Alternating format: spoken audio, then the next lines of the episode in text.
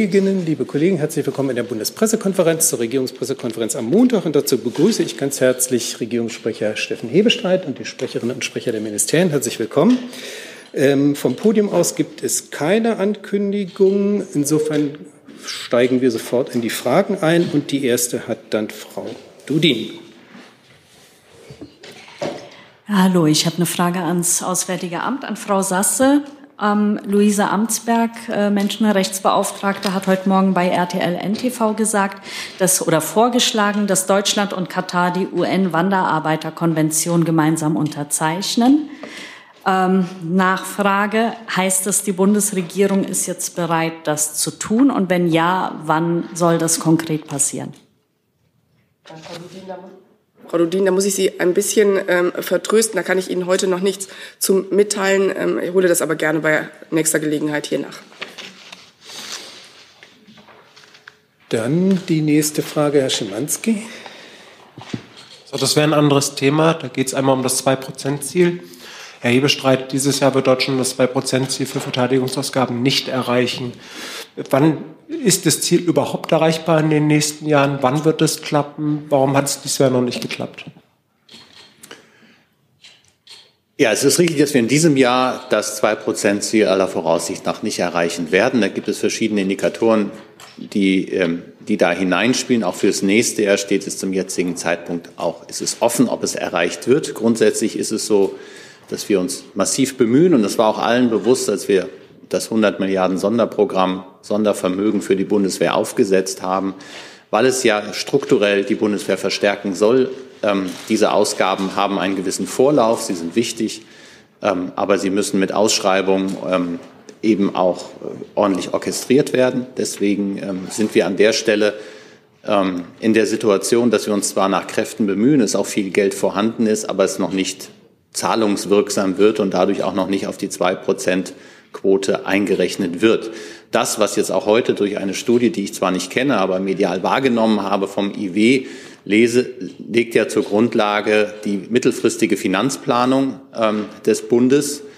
Ähm, jetzt muss ich Sie kurz, die, die Sie regelmäßig hier sind, langweilen. Ich hatte ja in der Vorverwendung mal im Bundesministerium der Finanzen das Vergnügen zu sein und weiß, dass die mittelfristige Finanzplanung eine massiv konservative Schätzung ist, die nämlich sagt, ich kann nur das in die Planung einbeziehen, was, von dem ich fest ausgehen kann, dass es da ist. Das heißt, jegliche Veränderungen, die sich über die Strecke von mehreren Monaten oder Jahren ergeben, werden in der mittelfristigen Finanzplanung nicht abgebildet. Es war in der Vergangenheit immer so, ich glaube in den letzten sechs, sieben, acht Jahren auf jeden Fall, die ich überblicke, dass beispielsweise der Verteidigungsetat noch deutlich höher ähm, veranschlagt wurde, als es in der mittelfristigen Finanzplanung ähm, zunächst unterlegt war. In vielen anderen Ressorts ist das so ähnlich. Insofern ist diese mittelfristige Finanzplanung ein vorsichtiger Indikator, aber keine kluge Berechnungsgrundlage, um von da aus Schlüsse zu ziehen, wie sich der Finanzetat weiterentwickeln wird. Aber grundsätzlich ist es so, dass diese Regierung und dass der Bundeskanzler fest entschlossen ist, diesem Zwei-Prozent-Ziel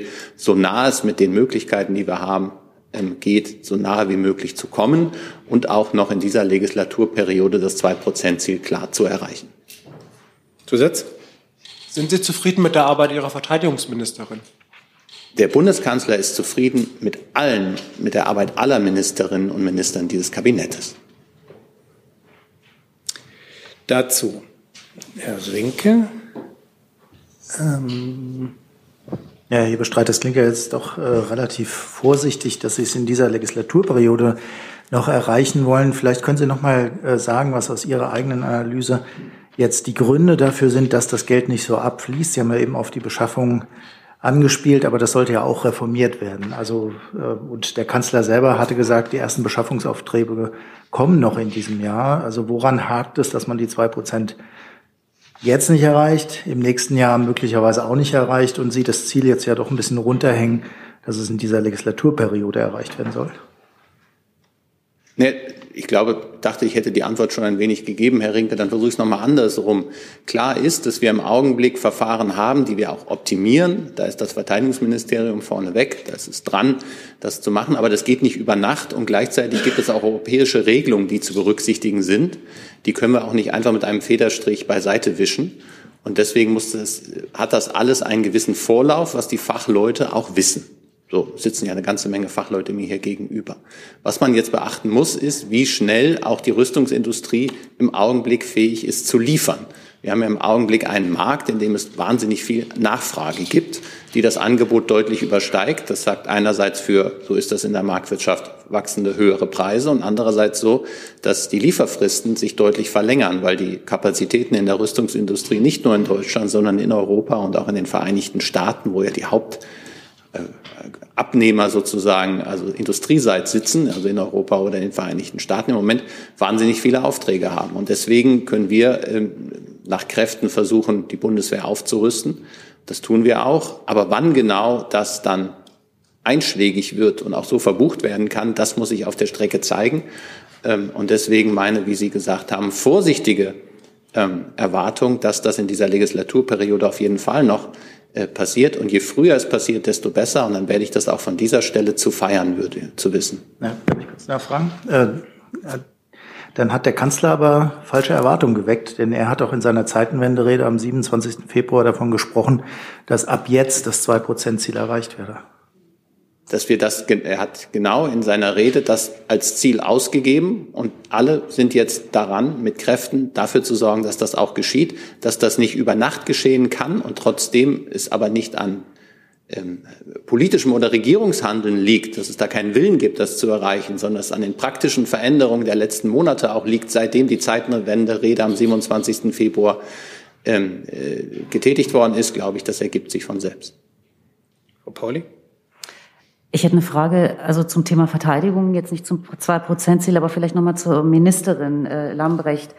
Ähm, jetzt mal ganz wertfrei formuliert, ähm, der ist jetzt doch wohl die nächste Panne unterlaufen. Der Haushaltsausschuss ist auf der Zinne, ähm, weil das äh, F-35-Projekt, äh, der Zeitplan nicht ist okay? Äh, ich würde ein bisschen bremsen wollen, weil wir erstmal noch bei dem 2-Prozent-Ziel bleiben wollten. Herr okay, Ziegler dann dazu, dann, dann, dann kommen Sie gleich mal, weil ich weiß, dass es dazu, ich weiß, dass es dazu ja. noch mehrere andere Fragen gibt. Herr Ziegler, dazu zum 2-Prozent-Ziel? Äh, die Nachfrage, ich hatte es bisher so verstanden, weil das 2-Prozent-Ziel dieses Jahr nicht erreicht werden soll oder wird, dass das Ziel der Bundesregierung ist, im Durchschnitt dieser Legislaturperiode die 2% Steigerung zu erreichen. Ist es weiterhin das Ziel oder ist das Ziel jetzt am Ende der Legislaturperiode ein Jahr lang sozusagen 2% zu erreichen? Das Ziel der Bundesregierung ist dauerhaft, das 2% ziel zu erreichen.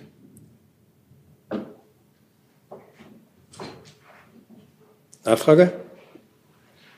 Ja, vielleicht nochmal konkret für diese Legislaturperiode. Also es gilt es, äh, oder was ich bisher herausgehört hatte, dass es im Durchschnitt dieser Legislaturperiode einen, einen zweiprozentigen Aufwuchs geben soll, auch wenn man es jetzt in diesem Jahr nicht gleich schafft, also sprich, dass in den Folgejahren dann man dann deutlich drüber liegt.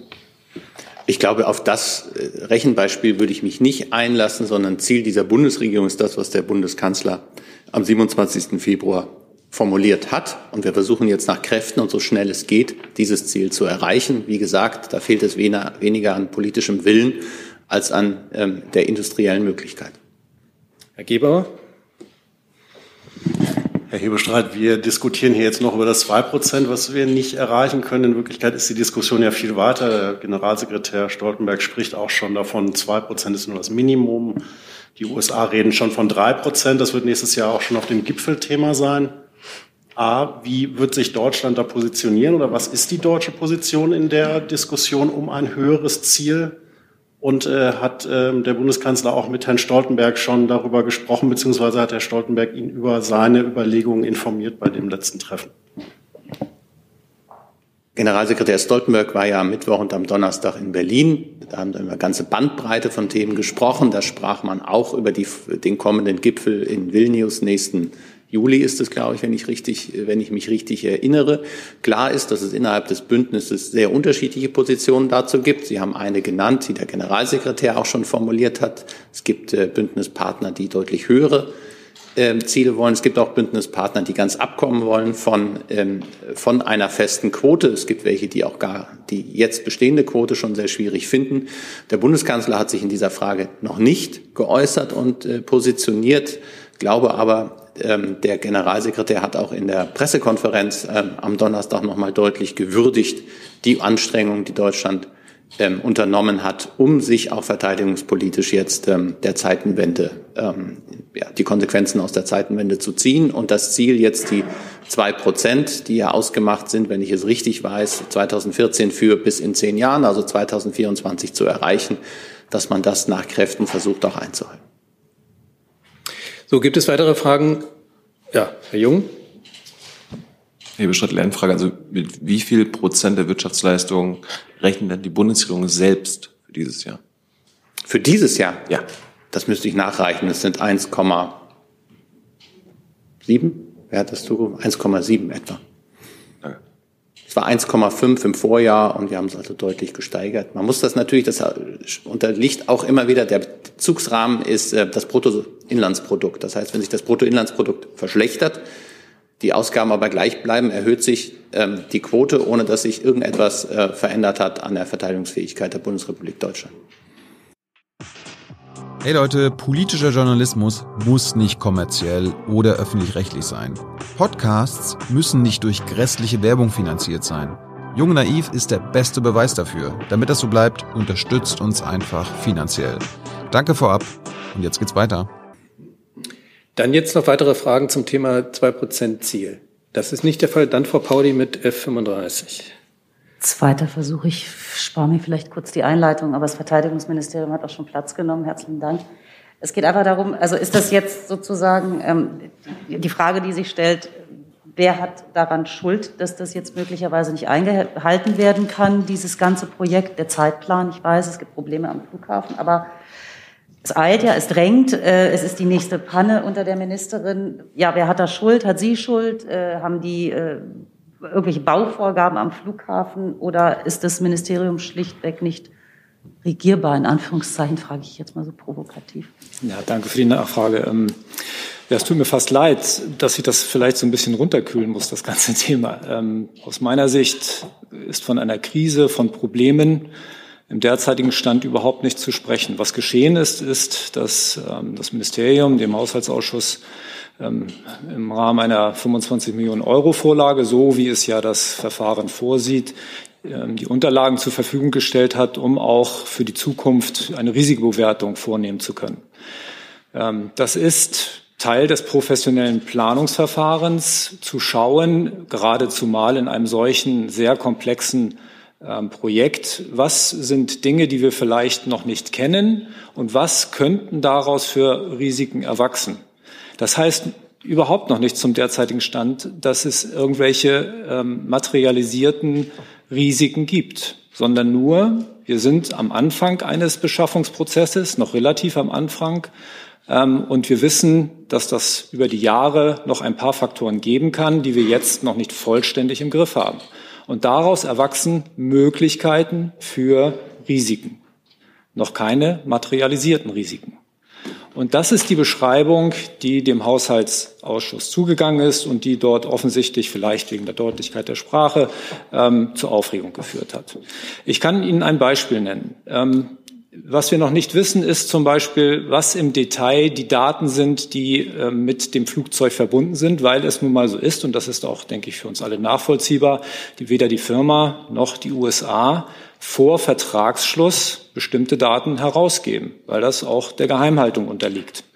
Da wir wissen, dass wir einige Daten noch nicht kennen, müssen wir darauf hinweisen, dass aufgrund der Unkenntnis dieser Daten, die zu diesem Prozesszeitpunkt überhaupt noch nicht da sein können, eventuell Änderungen in den bisherigen Planungen notwendig werden könnten.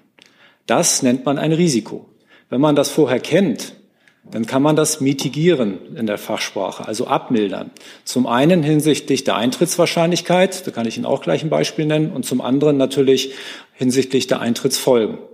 Und da wir in diesem Prozess jetzt sind, haben wir noch genügend Zeit, es vergehen ja noch locker vier Jahre, bevor das erste Flugzeug die Bundeswehr erreicht, eben mit diesen Risiken umzugehen. Das ist das Signal an den Haushaltsausschuss, ähm, auch der Ehrlichkeit und der Aufrichtigkeit und der Authentizität geschuldet, auf dieses Risikomanagement ähm, dann auch einzugehen. So, jetzt wollte ich Ihnen ein Beispiel nennen.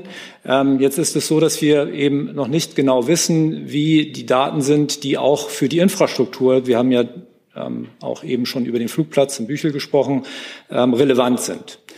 Jetzt haben wir uns Gedanken gemacht, wie man diese Risiken, wie man mit diesen Risiken umgeht. Und das haben die Planer sorgfältig gemacht. Deswegen nochmal, es gibt keine Krise, es gibt derzeit kein Problem ähm, in der Planung, ähm, auch nicht in der Infrastruktur. Wir haben eine eigene Projektorganisation in unserem Infrastrukturamt aufgestellt, nur für diesen äh, Rüstungsfall. Das ist schon mal ein deutliches personelles, äh, eine deutliche personelle Verstärkung, die dort hintersteht. Ähm, wir haben dem, der Bauverwaltung in Rheinland-Pfalz, und wir wissen, dass das ja einer der Flaschenhälse ist, die bei Bauvorhaben immer zu überwinden sind, eine bundeswehrseitige Übernahme von Aufgaben angeboten. Und das ist auch äh, in den Absprachen äh, fester Gegenstand der Betrachtung.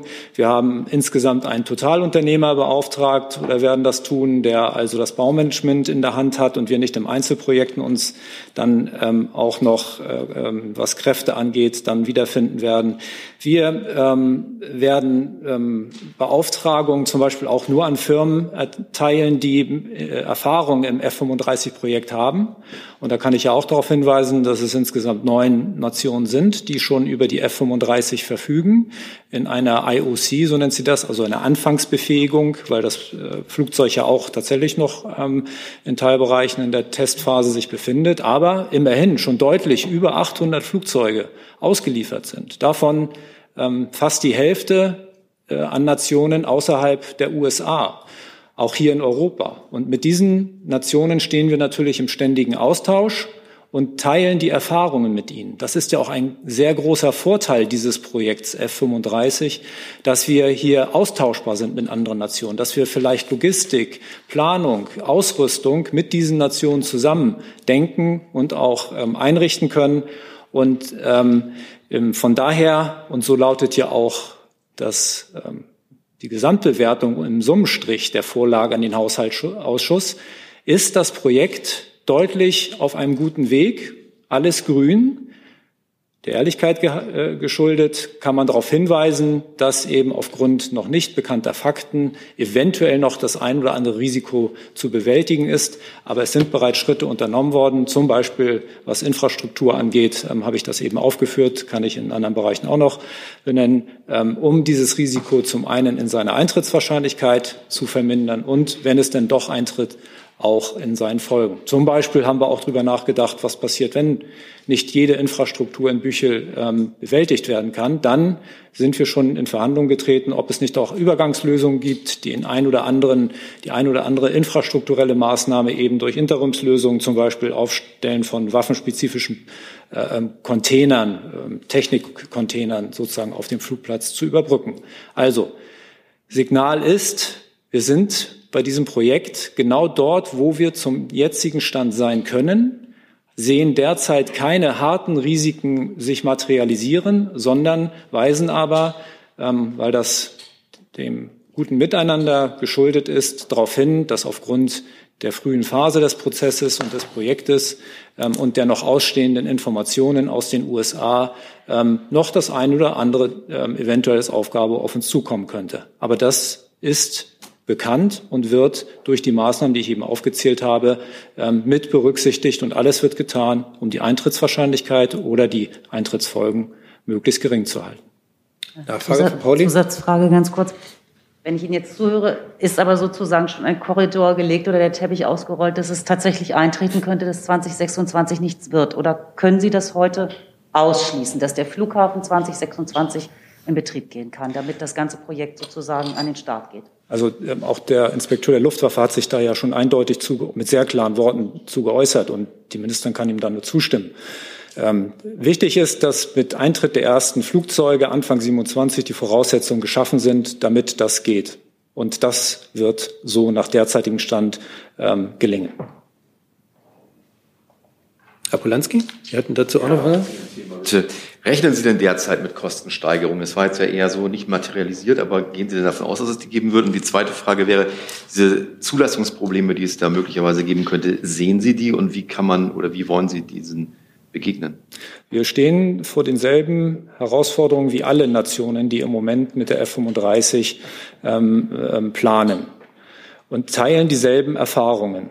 Wir sehen ähm, die Zulassungsherausforderungen insofern nicht, als dass es immer wieder Möglichkeiten gibt, auf einzelne ähm, Faktoren, die die Zulassung beeinflussen, auch im Einzelverfahren einzugehen. Auch der Inspekteur der Luftwaffe hat Möglichkeiten, auf das Zulassungsverfahren einzuwirken. Derzeit sehen wir weder was Kosten noch was Zulassung angeht einen Showstopper.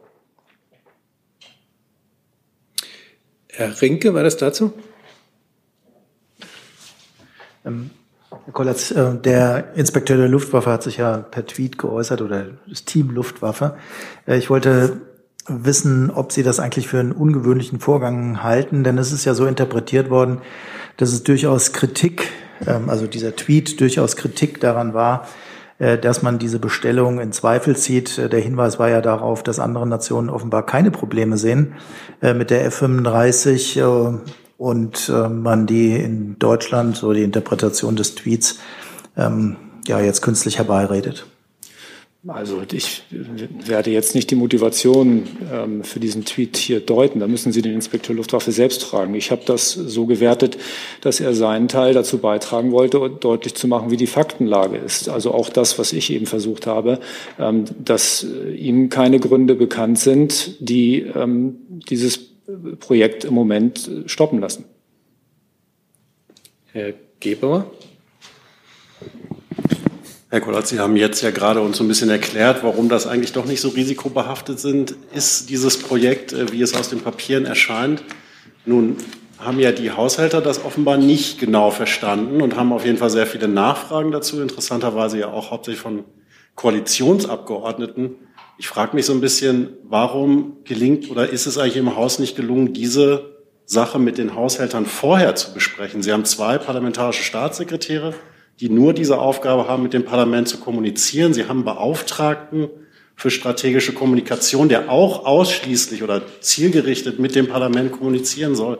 Warum hat man den Haushältern diese Risiken eigentlich nicht vorher erklärt und diesen kleinen Sturm im Wasserglas, den wir jetzt hier erleben, eigentlich verhindert? Da ist doch irgendwo ein ist da irgendwas nicht richtig gelaufen in der Kommunikation mit dem Haushaltsausschuss? Also diese Grundlage für Ihre Frage möchte ich überhaupt nicht übernehmen. Klar ist, dass ähm, von den Grundfaktoren, die dort genannt sind, auch in dem jetzigen Bericht, ähm, dass keine Abweichung ist zu dem, was vorher gesagt wurde. Vielleicht in der Detaillierung. Ähm, wir bieten dem äh, Haushaltsausschuss und wie dem Parlament insgesamt auch immer gerne an, weitere Informationen zu liefern. Äh, vielleicht ist es tatsächlich so, ähm, aber ich möchte das auch gar nicht äh, wirklich interpretieren, dass aufgrund der Detailliertheit auch mehr Fragen auftauchen. Aber da stehen wir natürlich auch seitens des BMVG jederzeit zur Verfügung, um ergänzende Informationen ähm, an das Parlament zu liefern. Dann der Kollege dahin. Herr Kollatz, in dem Bericht heißt es ja auch, dass es anfangs möglicherweise einen eingeschränkten Flugbetrieb nur geben kann. Äh, woran liegt das? Auch hier kann ich nur darauf verweisen, ähm, dass die, der Flugbetrieb, da können wir uns jedes Flugzeug angucken, was eingeführt wurde, immer stufenweise von Beginn an ähm, ähm, sich aufbaut. Es gibt nie eine Null- und Eins-Lösung, sondern das äh, Flugzeugmuster, was vor einer neuen Einführung steht, muss immer erst beweisen, dass es äh, tauglich ist für die Aufgaben. Und das wird nach und nach geprüft. Und das kann sein, dass es am Anfang zunächst mal ähm, eine eingeschränkte Flugerlaubnis bekommt. Ähm, aber das ist eher der Regelfall. Nachfrage. Ähm, außerdem heißt es auch noch, dass es eventuell Sicherheitsanforderungen der USA gibt, äh, die da noch im Raum stehen. Welche Sicherheitsanforderungen sind das? Ja, die kann ich natürlich hier nicht nennen. Ich kann aber darauf verweisen, dass auch bei der Infrastruktur, also der Unterbringung dieser Maschinen, ähm, Herausforderungen, nicht Herausforderungen, Entschuldigung, ähm, ähm, Anforderungen da sind, die erfüllt werden müssen. Das sind ja heutzutage ähm, fliegende Großrechensysteme, äh, solche Flugzeuge, und die brauchen hinsichtlich Abschirmung zum Beispiel und anderen Dingen auch einfach Sicherheitsanforderungen, die früher so nicht gekannt waren. Also das ist so ähnlich, als wenn Sie ähm, mit den gleichen Bauanforderungen von 1970 ähm, an ihre heutige Garage herantreten. Da sind auch keine Wallboxen vorgesehen oder ähnliches. Das braucht man heute einfach, auch in der modernen Welt, für modernes Gerät. Und das gilt auch für dieses Flugzeug. Dann Herr Jessen, bitte.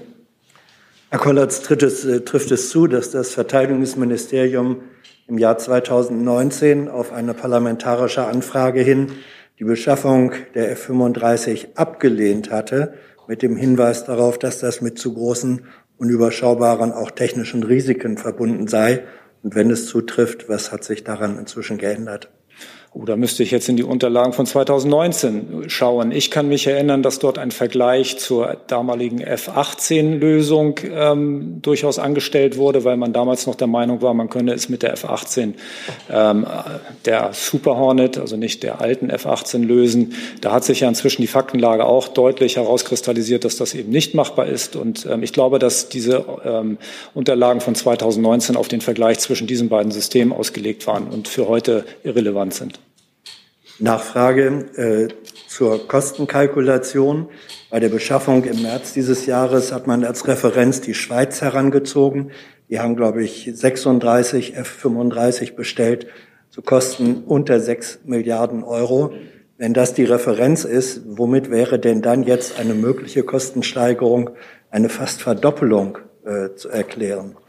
Ja, ich weiß nicht, wie Sie auf die Verdopplung kommen. Das sind bei diesen Systemvergleichen immer Schwierigkeiten zu überwinden, weil nie klar oder mir zumindest nicht klar ist, welche Pakete sich dahinter verbiegen, ob da äh, verbergen, ob da Ausbildung dahinter ist, ob da schon Ausrüstungspakete, Waffenpakete, ähm, Logistik dahinter ist. Also dort einfach eins zu eins zu vergleichen, ähm, davor war nicht.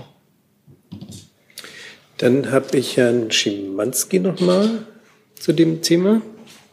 Herr Kollatz, auch andere Rüstungsvorhaben sind schon an Zulassungsfragen gescheitert. Sie sagten vorhin, es gäbe Möglichkeiten, auf diese Verfahren einzuwirken. Ist es erforderlich, das Zulassungsrecht zu ändern für die F-35? Also ähm, da würde ich gerne nochmal ähm, die Fachleute in Anspruch nehmen. Das kann ich von hier aus so nicht beantworten, würde es dann nachliefern, wenn ich das, wenn das möglich ist. Tut mir leid. Herr Jung. Ja, auch nochmal noch eine Verständnisfrage zu der Beschaffung anderer Länder. Äh, die Finnen haben ja auch gerade F-35 bestellt, äh, sogar 64 inklusive äh, Waffen. Und die bezahlen für die Flugzeuge 4,7 Milliarden und insgesamt das ganze Paket mit Luft, Luftraketen und so weiter kostet 8,3 Milliarden. Also die bestellen 30 Jets mehr und zahlen aber viel weniger. Nach meinen Informationen sind es 9,4, nicht 4,6 Milliarden, 9,4, die Finnland bezahlt. Und dort sind, aber so habe ich das ja auch eben schon angedeutet, weder Bewaffnung noch Infrastrukturmaßnahmen erhalten, enthalten. Doch, doch das ist da bei uns mit drin. Ja, aber das ist bei denen auch mit drin. Die Flugzeuge allein kosten 4,7 Milliarden laut finnischer Regierung. Also ich weiß, kann von hier aus nicht sagen, was in dem Paket Finnland mit drin ist. Nach den mir unter, äh, vorliegenden Unterlagen sind bei den 9,4 Milliarden Bewaffnung und Infrastruktur nicht mit enthalten. Aber dann sagen Sie ja selbst, dass die Finnen für 30 mehr Jets weniger zahlen als wir. Nein, das sage ich nicht. Ich sagte, dass die nach meinen Unterlagen 9,4 Milliarden bezahlen für die Anzahl, die Sie genannt haben, aber dort weder Infrastruktur noch andere Maßnahmen enthalten sind. Die nächste Frage, der Kollege da. Nee, erstmal noch hinter Ihnen, Herr Zieter. Herr Konrad, auch eine, eine Verständnisfrage zu dem Flughafen in Büchel. Wenn der nicht fertig würde, könnten die dann woanders hin oder ist das der Flaschenhals, damit die von hier aus dann starten können und einsatzbereit sind? Vielen Dank. Das habe ich ja auch deutlich gemacht, dass ähm, es dann Ausweichlösungen ähm, schon planerisch jetzt gibt. Also wenn es nicht 100 Prozent in Büchel sein wird, werden wir, was Infrastruktur, feste Infrastruktur angeht, werden wir erstmal versuchen, mit mobiler Infrastruktur zu arbeiten. Ähm, und andere Möglichkeiten ergeben sich noch. Ist aber reine Spekulation jetzt. Ähm, ich habe versucht deutlich zu machen, dass das Risiko derzeit sich nicht materialisiert, aber als Faktor bekannt ist und wir zum Beispiel das, was ich aufgezählt habe, tun, um die Eintrittswahrscheinlichkeit dieses Risikos zu minimieren oder, wenn es eintreten sollte, auch die Folgen ähm, ähm, zu vermindern.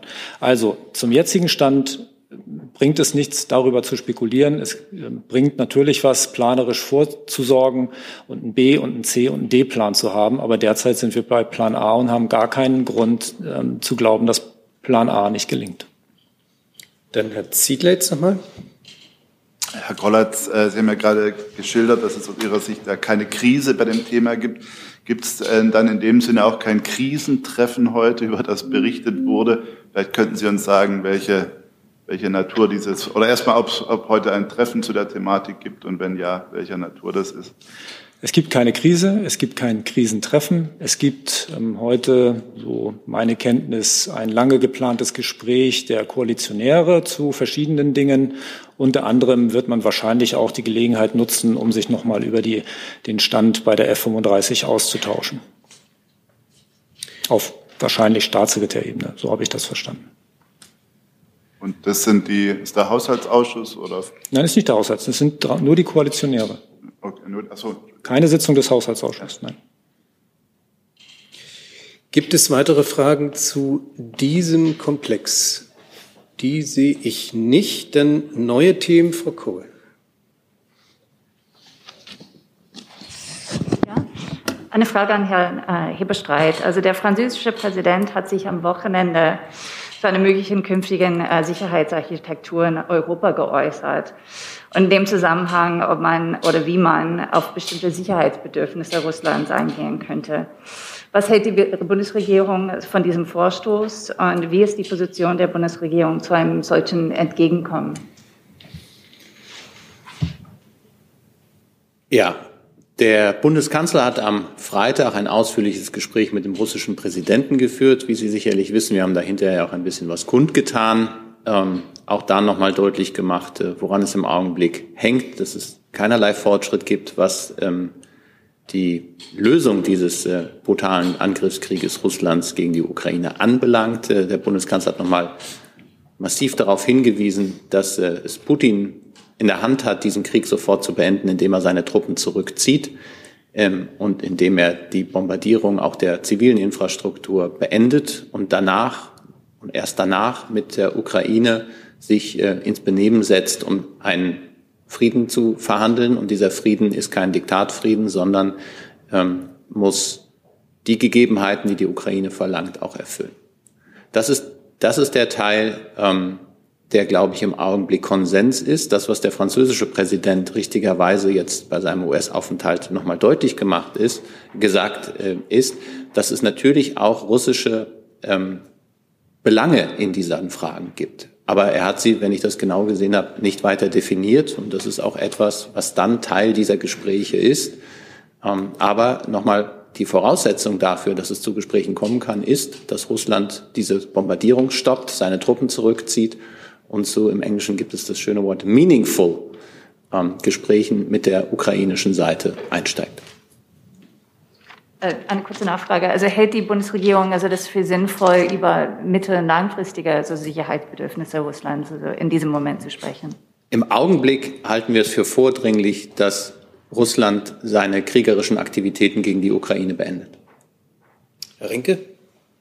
Ja, direkt anschließend, Herr Hebestreit, wenn Sie das so betonen, im Augenblick, dann könnte man ja fragen, äh, was denn in der Zukunft ist. Halten Sie eine Rückkehr zu dieser äh, Sicherheitsordnung, die wir vor dem 24. Februar hatten, ähm, für möglich? Wir hatten es hier ja üblicherweise so, dass wir auf hypothetische Fragen nicht antworten, weil es eben ähm, viele Ifs and Whens im Vorhinein gibt. Grundsätzlich ist es so, dass ähm, der Bundeskanzler spricht ja von einer Zeitenwende, andere sprechen von einem Epochenbruch, ähm, dass äh, im Moment mir die Fantasie fehlt, dass es zu einer Rückkehr zu der vorher geltenden Ordnung kommen wird, kommen kann, da die russische Seite mit einem Grundsatz, den es äh, in Europa seit spätestens der KSZE-Akte von 1975 in Helsinki gab, nämlich dass man Grenzen nicht gewaltsam verschiebt in Europa gebrochen hat und dass damit natürlich auch ein großer Vertrauensverlust ähm, einhergegangen ist. Insofern glaube ich, ähm, wird die Diskussion über die Nachkriegsordnung, wenn man sie so will, eine langwierige sein. Eine kurze Nachfrage. Der Bundeskanzler hat ja in einem Gastbeitrag für Foreign Affairs gesagt, dass äh, Deutschland bereit ist, Sicherheitsgarantien für die Ukraine abzugeben. Das hatten wir schon mal vor ein paar Wochen, die Debatte. Ähm, ist man da eigentlich weitergekommen in Abstimmung mit den Verbündeten, was diese Sicherheitsgarantien genau sein könnten? Nein, diese Frage ist nicht weiter eruiert worden, weil man im Augenblick eben genau an den Punkten ähm, agiert, die ich eben genannt habe. Und da geht es darum, die russische Seite ähm, aufzufordern, ähm, die kriegerischen Handlungen gegen die Ukraine zu beenden, Truppen zurückzuziehen und wir gleichzeitig dabei sind, die Ukraine humanitär finanziell, politisch und auch mit Waffen ähm, in ihrem Verteidigungskampf zu unterstützen. Weitere Fragen zu diesem Thema? Das ist nicht der Fall. Dann habe ich Herrn Jung auf meiner Liste. Es geht ans AA zum Thema Republik Moldau. Da hat, dort hatte die ähm, Außenministerin schon vor ein paar Monaten 40 Millionen Euro Hilfe äh, versprochen. Ich glaube, über das BMZ kamen nochmal 20 Millionen dazu. Mein Stand war jetzt, dass Moldau bisher keinen einzigen Cent davon gesehen hat. Warum nicht? Das kann ich mir nur sehr schwer vorstellen, Herr Jung, reiche aber die Antwort gerne nach. Kann das BMZ sagen, ob äh, das vom BMZ, BMZ versprochene Geld angekommen ist?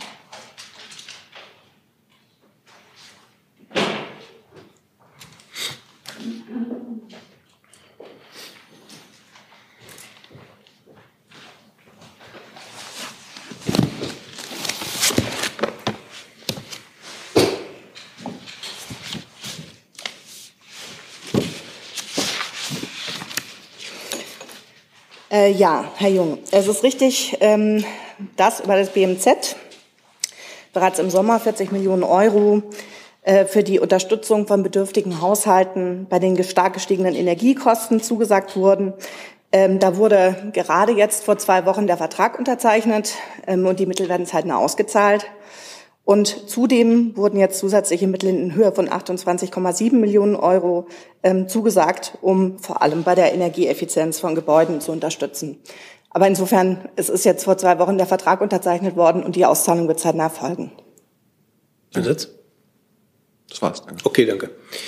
Weitere Fragen dazu? Das ist nicht der Fall. Dann Herr Jessen. Ja, Frage geht ans Bundesinnenministerium. Äh, Thema ist letzte Generation. In der Konferenz der Länderinnenminister wird der Vorschlag diskutiert, die letzte Generation als kriminelle Vereinigung einzustufen. Das sind die Länderinnenminister. Welches ist die inhaltliche und politische und auch rechtliche Einschätzung des Bundesinnenministeriums?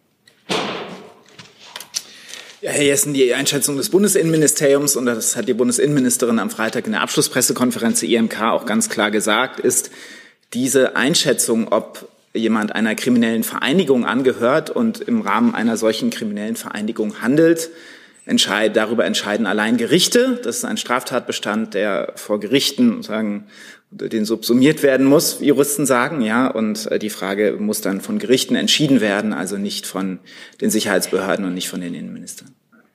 Jetzt fühlen sich ja aber Länderinnenminister offensichtlich qualifiziert, so etwas festzustellen. Ähm, warum kann die Bundesinnenministerin dies nicht äh, äquivalent auch tun? Na, das habe ich ja gerade gesagt, weil das im Rechtsstaat Gerichte entscheiden und es ein Straftatbestand ist. Und ähm, äh, insofern gibt die Bundesinnenministerin da keine Bewertung zu ab. Sie hat immer von Straftaten gesprochen und ja den Unterschied zwischen dem legitimen demokratischen Protest und dort begangenen Straftaten immer gezogen. Und äh, was Radikalisierungsprozesse angeht, was Extremismus angeht, die Bewertung den Sicherheitsbehörden überlassen. Und was die strafrechtliche Bewertung kriminelle Vereinigungen angeht, ist das Sache der Gerichte. Und ansonsten müssen Sie Herrn Beuth fragen, den hessischen Innenminister, der hat das, glaube ich, gesagt. Und der Bayerische. Herr Jung noch mal dazu. Ja, mich würde mal vom Klimaministerium interessieren, wie Sie diese politische, sicherheitspolitische Entwicklung äh, verfolgen, dass jetzt diese Aktivistengruppe zur kriminellen Vereinigung gemacht werden soll. Was sagt der Klimaminister dazu? Na, der Minister hat sich ja immer wieder zu den Aktionen auch geäußert und darauf hingewiesen, dass hier ja an dieser Stelle die Wahl der Mittel des Protestes durchaus noch mal überdacht werden sollten. Ähm, ich kenne jetzt ähm, keine Äußerung des Ministers speziell zu ähm, dieser Diskussion. Dazu ist vielleicht, Herr Jung, der Hinweis auch noch wichtig, dass die Innenminister das nicht etwa beschlossen haben. Die haben beschlossen, ein Lagebild zu erstellen, indem man zusammenstellt, welche Straftaten werden da begangen, indem man Statistiken führt, wie in anderen Lagebildern auch. Aber es hat keinen Beschluss gegeben, den die Innenminister ja, wie gesagt, auch gar nicht treffen könnten, sondern nur Gerichte treffen können. Ich habe ja den, von einem Beschluss nicht gesprochen, aber wir haben eine politische Entwicklung, wo junge Menschen äh, also die Aktivitäten junger Menschen äh, zu einer kriminellen Vereinigung tatsächlich diskutiert werden in Deutschland. Und äh, darum hatte ich mich interessiert, ob der Klimaminister, der ja quasi auch ein Adressat dieser Proteste ist, äh, sich dagegen wehrt. Also äh, der Minister, wie gesagt, ich, ähm, hat sich aus meiner Sicht noch nicht konkret exakt zu dieser Diskussion bisher geäußert. Ich kenne jetzt im Moment keine aktuelle Äußerung des Ministers zu diesem Aspekt der Diskussion. Dann Herr Jessen nochmal mit der letzten Frage zu dem Thema. Ja. Herr Hebestreit, der Bundeskanzler ist ja auch Volljurist. Äh, sieht er mit dieser Kompetenz und Qualifikation Anhaltspunkte dafür, dass es sich bei Aktivisten ähm, von letzter Generation um Mitglieder einer kriminellen Vereinigung handeln könnte? Ach, Herr Jessen, ich glaube, Sie haben da ja jetzt schon umfänglich zu dieser Frage ähm, Meinung eingeholt. Der Bundeskanzler wird sich da keiner eigenen ähm, Auffassung, auch wenn er Volljurist ist, Schwerpunkt ist Arbeits- und Sozialrecht bei ihm, das kann ich noch anfügen, ähm, wird er sich nicht einlassen. Grundsätzlich ist es so, dass es einerseits völlig korrekt ist und äh, auch auf diesen wichtigen ähm, Bemühungen hin zum Klimaschutz hinzuwirken. Andererseits äh, gibt es geltende Gesetze, die es zu beachten gilt. Und ähm, das gilt für alle. Das gilt auch für diejenigen, die gute Gründe haben, ihre Protest laut werden zu lassen. Hintergrund der Frage ist ja, dass es sich um eine Vermischung von juristischer und politischer Argumentation handelt. Und die geht dann natürlich als Frage auch an den politischen Führer der Regierung. Ich gebe da nur noch mal zur Vollständigkeit. Entschuldigung, jetzt habe ich. Bitte.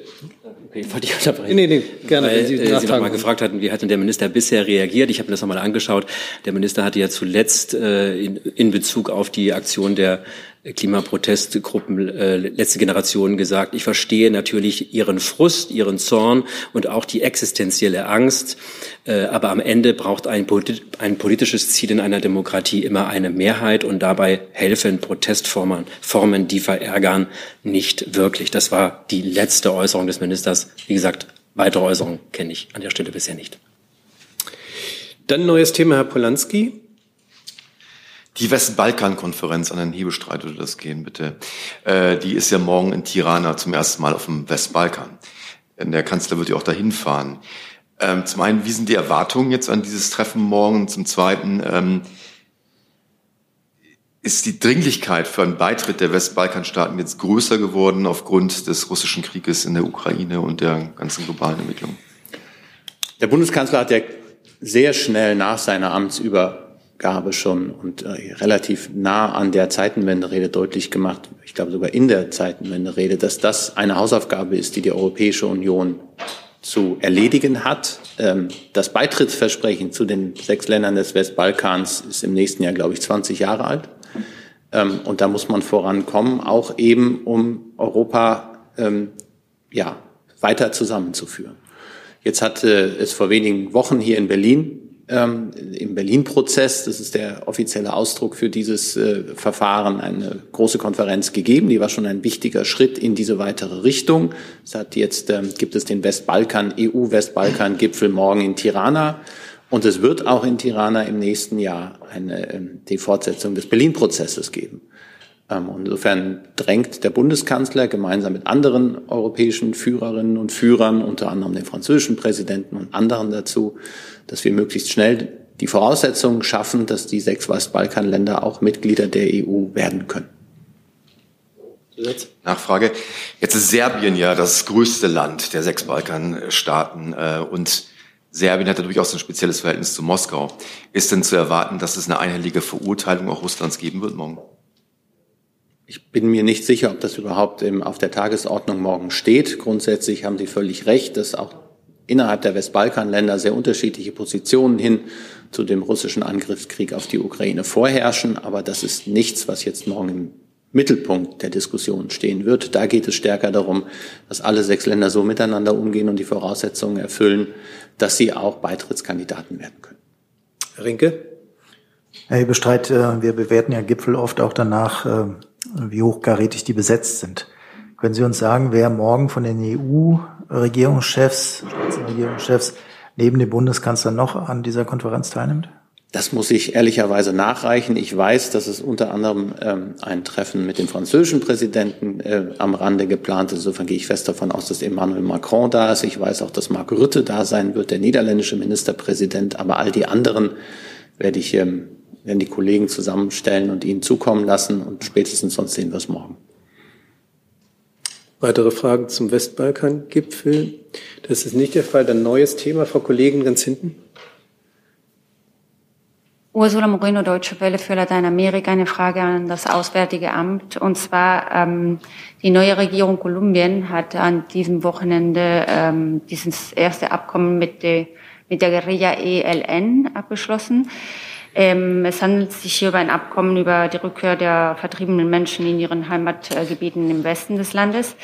Deutschland wurde als begleitender Teilnehmer, das ist schon zehn Tage, zwei Wochen her, äh, mit der Schweiz und Spanien äh, zu diesen Gesprächen eingeladen, äh, die in Caracas weiter teilfinden werden.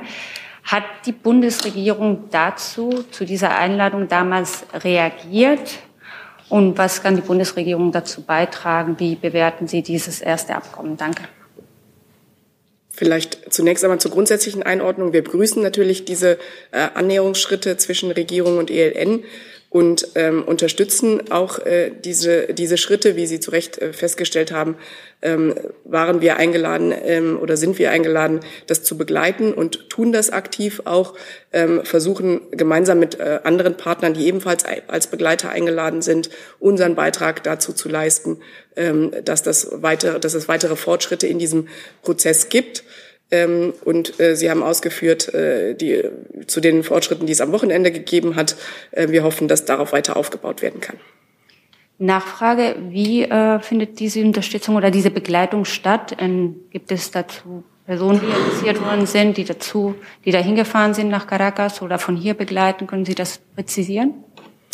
Ja, es ist natürlich so, dass unsere Botschaft in, äh, vor Ort eingeschaltet ist und den Prozess vor Ort begleitet. Okay, danke.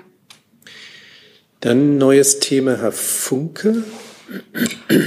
Ja, ähm, heute gab es ein Treffen, ein erneutes Treffen von Bundeskanzler Olaf Scholz mit Betriebsratsvorsitzenden der 40 größten ähm, an der Frankfurter Börse notierten Unternehmen.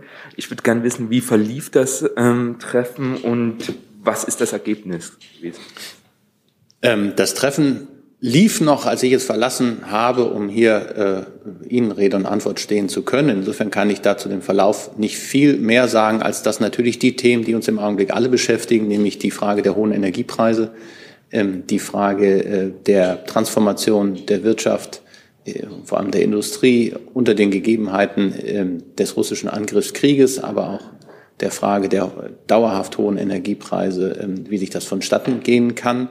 Dieses Gespräch reiht sich ein. Es gibt einen regelmäßigen Austausch mit den Betriebsräten, genauso wie mit den CEOs der 40 DAX-Unternehmen. Das war am vergangenen Freitag, tagsüber, vormittags, wenn ich das richtig weiß, oder mittags.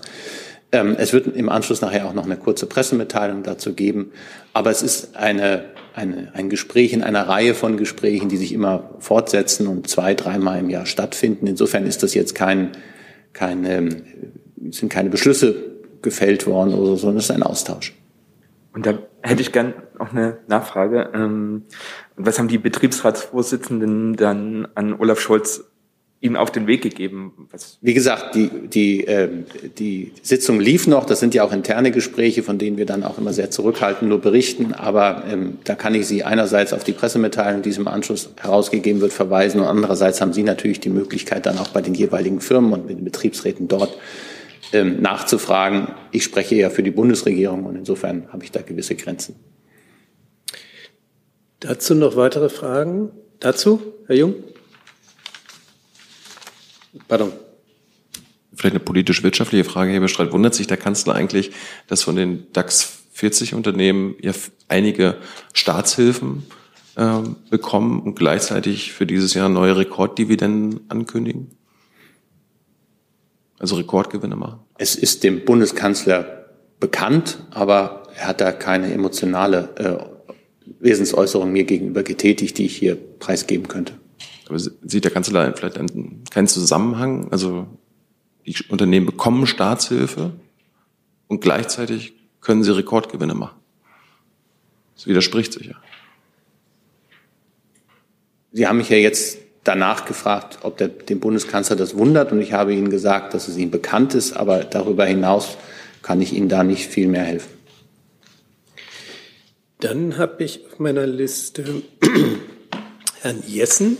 Nee, Herrn Rinke erst. Pardon. Danke. Eine Frage, die sich sowohl an Herrn Hebestreiter als auch an Herrn Kollatz richtet. Und zwar geht es um die Patriot-Abwehrsysteme äh, für Polen. Ich hätte ganz gerne gewusst, ob mit der polnischen Regierung Vertraulichkeit über dieses Angebot vereinbart gewesen war. Ähm, ich kann nur noch mal deutlich machen, wie der Ablauf der Dinge war. Am 15. kam es zu diesem ähm, Auswirkungen des russischen Angriffskrieges auch auf das polnische Staatsgebiet mit mehreren Toten. Am 16. hat die Ministerin in einer persönlichen Eigeninitiative auch den Polen angeboten, an ihrer Seite zu stehen, deren Flugabwehr ähm, zu verstärken. Ähm, dazwischen gab es dann natürlich ähm, Verbindungen auf dem Arbeitswege, auf Beamtenebene. Da kann ich auch, weil das interne Gespräche sind, nichts zu sagen. Ähm, schließlich hat sich der polnische äh, Verteidigungsminister dann sehr wohlwollend geäußert, erfreut und wollte das annehmen. Danach ist ein innerpolnischer Diskussionsprozess losgetreten äh, worden, der noch andauert den wir sicherlich alle mit Interesse verfolgen. Ich kann nur noch mal deutlich machen, dass unser Angebot an die polnischen Freunde weiterhin steht. Ähm, wir stehen mit äh, unseren Patrioten zur Seite und ähm, warten auf das Ergebnis der ähm, innerpolnischen Diskussion zu ähm, Inhalten von Zwischenpapieren, die auf Beamtenebene vielleicht hin und her geschoben wurden, kann ich hier nicht sagen, möchte ich auch nicht. Aber wenn ich kurz nachfragen darf, meine Frage bezog sich ja ein bisschen gar nicht so sehr auf den Inhalt, sondern auf den Umgang. Also stimmt der Vorwurf, dass die Verteidigungsministerin hier Vertraulichkeit gebrochen hat? Natürlich nicht. Ich ähm, habe das auch deswegen vom zeitlichen Ablauf her versucht deutlich zu machen, dass dort auch überhaupt keine neuen Inhalte in der Zwischenzeit transportiert wurden zwischen dem 16. und dem Vorwurf. Weitere Fragen dazu? Dazu, Herr Gebauer? Ähm, wenn Sie schon zu den internen Gesprächen nichts sagen wollen, welchen Sinn hat es denn überhaupt ergeben, sagen wir mal, so einen Diskussionsprozess in, der, in die Presse zu bringen durch ein Interview, bevor eigentlich die beiden Minister miteinander gesprochen haben? Die beiden Minister tauschen sich laufend auch. Auch zu dieser Frage haben sie auch vorher getan. Und ähm, nach meiner Kenntnis ist auch in diesem Interview ähm, nichts veröffentlicht worden, was nicht vorher ähm, schon im Raum stand. Dann Frau Pauli noch mit einem neuen Thema. Hm, genau, eine Frage an das Bundesgesundheitsministerium. Können wir schon mal anfangen. ähm, und zwar geht es um das Thema ähm, Medikamentenknappheit. Pardon, lassen Sie doch gerade die Kollegin noch wechseln, damit sie auch Ach so, ich dachte, richtig zuhören kann. Ja, ja, oder so. so. Na klar. Äh, das Thema Medikamentenknappheit beschäftigt uns schon seit längerem, also im Grunde genommen schon seit dem Sommer, Spätsommer. Ähm, wir kommen jetzt auch gerade wieder in die Erkältungssaison rein oder sind schon mittendrin. Ähm, aber es sind ja auch andere Medikamente betroffen. Ähm, wie stellt sich für das Bundesgesundheitsministerium aktuell der Stand an Knappheiten dar? Und äh, also welche Medikamente sind Ihrer Erkenntnis nach besonders davon betroffen? Ich denke, dass der Minister sich letzte Woche dazu sehr ausführlich geäußert hat. Ähm, es ist tatsächlich so, dass ähm, es derzeit Lieferengpässe gibt, aber keine Versorgungsengpässe. Das hat er auch noch mal betont, denn oft, äh, oft stehen alternative Arzneimittel zur Verfügung. Und er hat letzte Woche auch bekannt gegeben, dass äh, vor Weihnachten noch mal ähm, ja, Eckpunkte vorgestellt werden, um äh, die Lieferengpässe weitestgehend zu beseitigen. Da gab es auch eine Pressekonferenz zu. Zusatz ganz kurz, aber es scheint sich ja für viele Patienten oder Kunden in der Apotheke dann doch so darzustellen, dass ihnen gesagt wird, wir haben im Moment nichts da und dass die dann unverrichteter Dinge gehen müssen. Also für manche ist das schon ein Problem. Und ich würde zum Beispiel auch speziell, das wäre sozusagen der erste Teil, und nochmal speziell fragen, wie sieht es beispielsweise bei Fiebersäften für Kinder aus? Die sind im Moment ja auch besonders betroffen. Von Erkrankungen. Genau, genau das hat der Minister auch gesagt, dass Fiebersäfte unter anderem betroffen sind. Aber ähm, wir haben dazu Werkzeuge. Also ist es möglich, dass zum Beispiel Arzneimittel importiert werden. Ähm, und ähm, der Minister hat auch angekündigt, dass ähm, das Vergaberecht dazu geändert werden soll. Und wie gesagt, die Eckpunkte sollen noch vor Weihnachten kommen. Weitere Fragen dazu? Das ist nicht der Fall. Dann habe ich noch Herrn Jessen. Ja, die Frage geht äh, zunächst an Herrn Hebestreit. Heute ist der internationale Tag des Ehrenamtes ähm, in Deutschland. Ist das im Moment ein besonderer Fokus auf die Tafeln? Zwei Millionen Menschen sind auch infolge der Ukraine-Krisenlasten äh, in ihrer Ernährung von Tafeln abhängig. 82 Prozent der Tafeln haben jetzt erklärt, müssen dicht machen. Das heißt, sie können keine weiteren Mitglieder oder Bezugsberechtigte äh, aufnehmen. Und der Vorsitzende der Tafel, Jochen Brühl, hat kritisiert, dass die Bundesregierung ähm, ihrer Verpflichtung, solchen ehrenamtlichen Institutionen stärker zu helfen, nicht genügend nachkäme. Was sagen Sie dazu?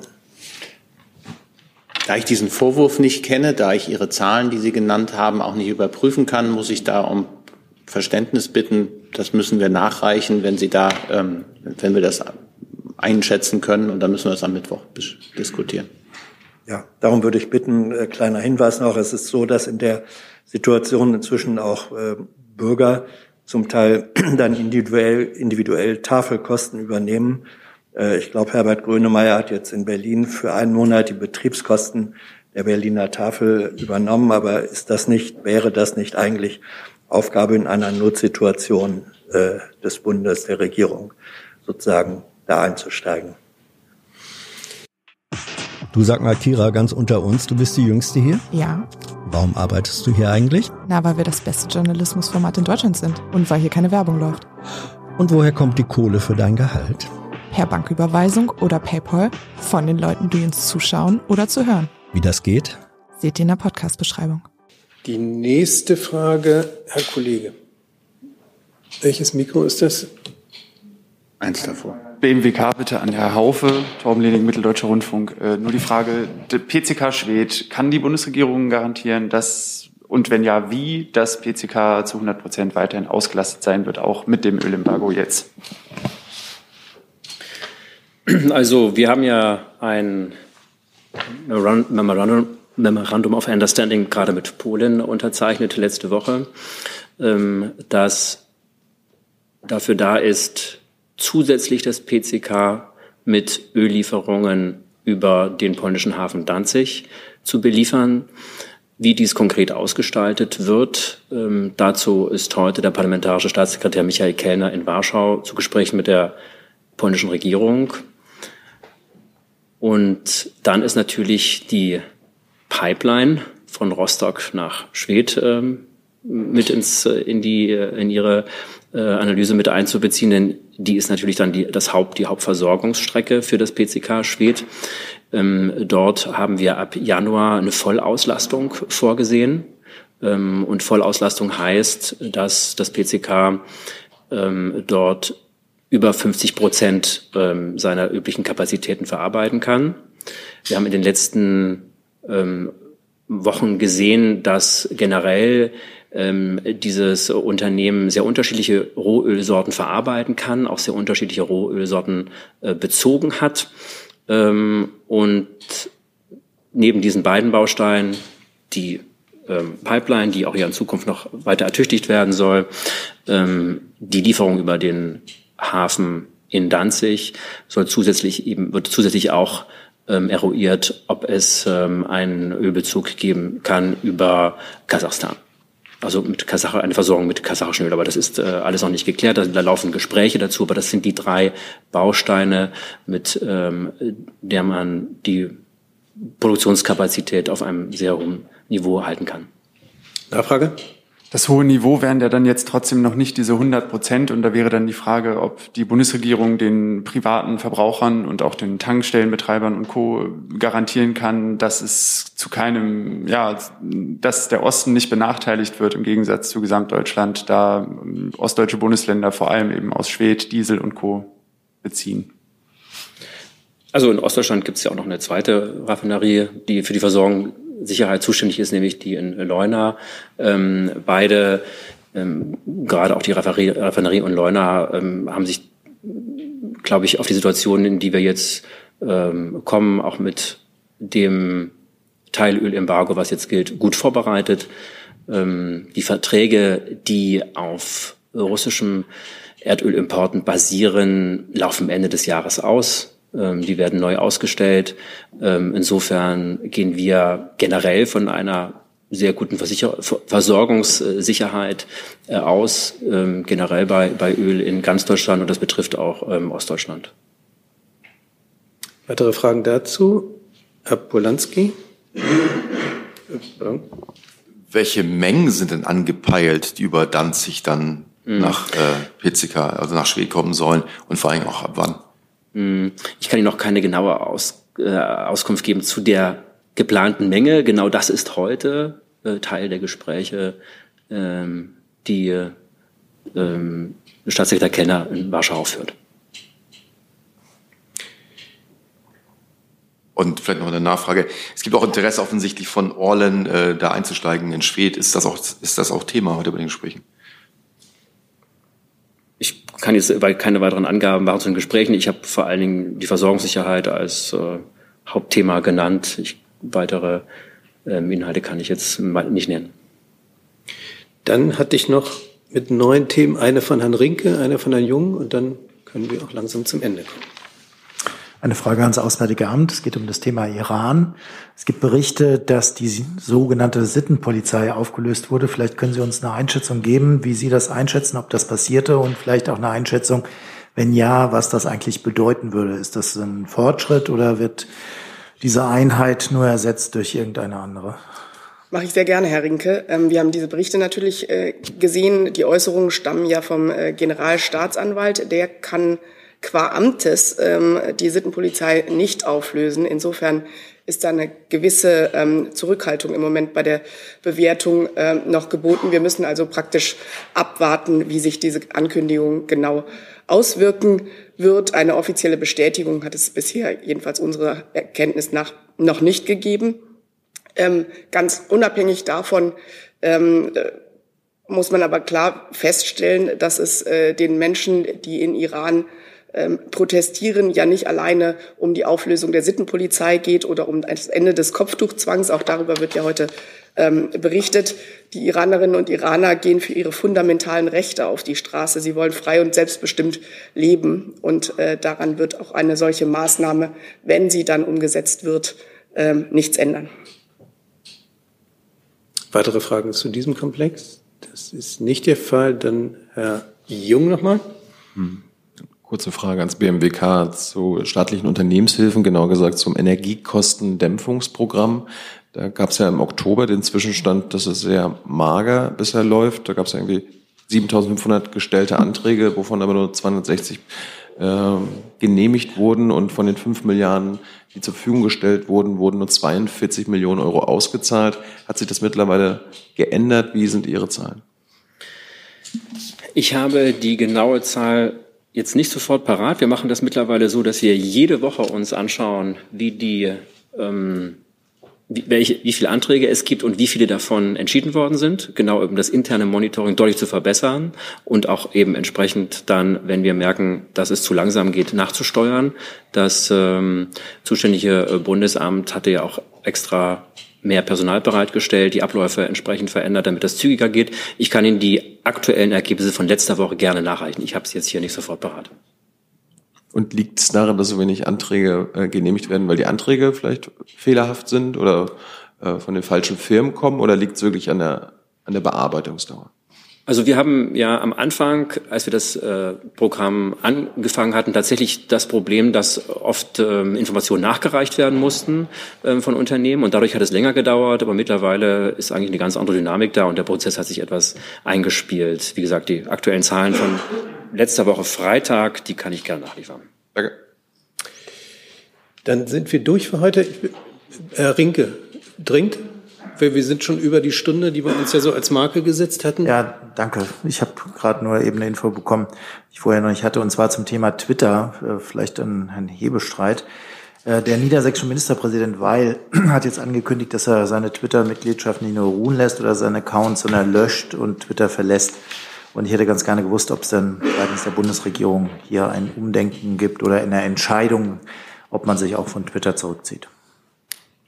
Ja, die Entscheidung von Ministerpräsident Weil habe ich jetzt auch nur von Ihnen erfahren. Insofern kann es da noch kein Umdenken aufgrund dieser Entscheidung gegeben haben. Das, was gilt, das habe ich ja, glaube ich, am Tag oder zwei Tage nach der Übernahme durch Elon Musk ähm, hier gesagt, dass wir uns das sehr genau angucken. Das ist eine schwierige Diskussion, die wir miteinander führen müssen. Da sind wir aber noch, wir beobachten jetzt erstmal weiter, wie sich das entwickelt und grundsätzlich ähm, werden wir uns dann gemeinsam darüber beugen, ob wir weiterhin an diesem Netzwerk teilnehmen werden oder nicht. Im Augenblick habe ich da keine neuen Stand oder andere Entscheidung für Sie als vor vier Wochen. Dann sind wir jetzt beim Schluss. Ich bedanke mich ganz herzlich für die Aufmerksamkeit und fürs Kommen.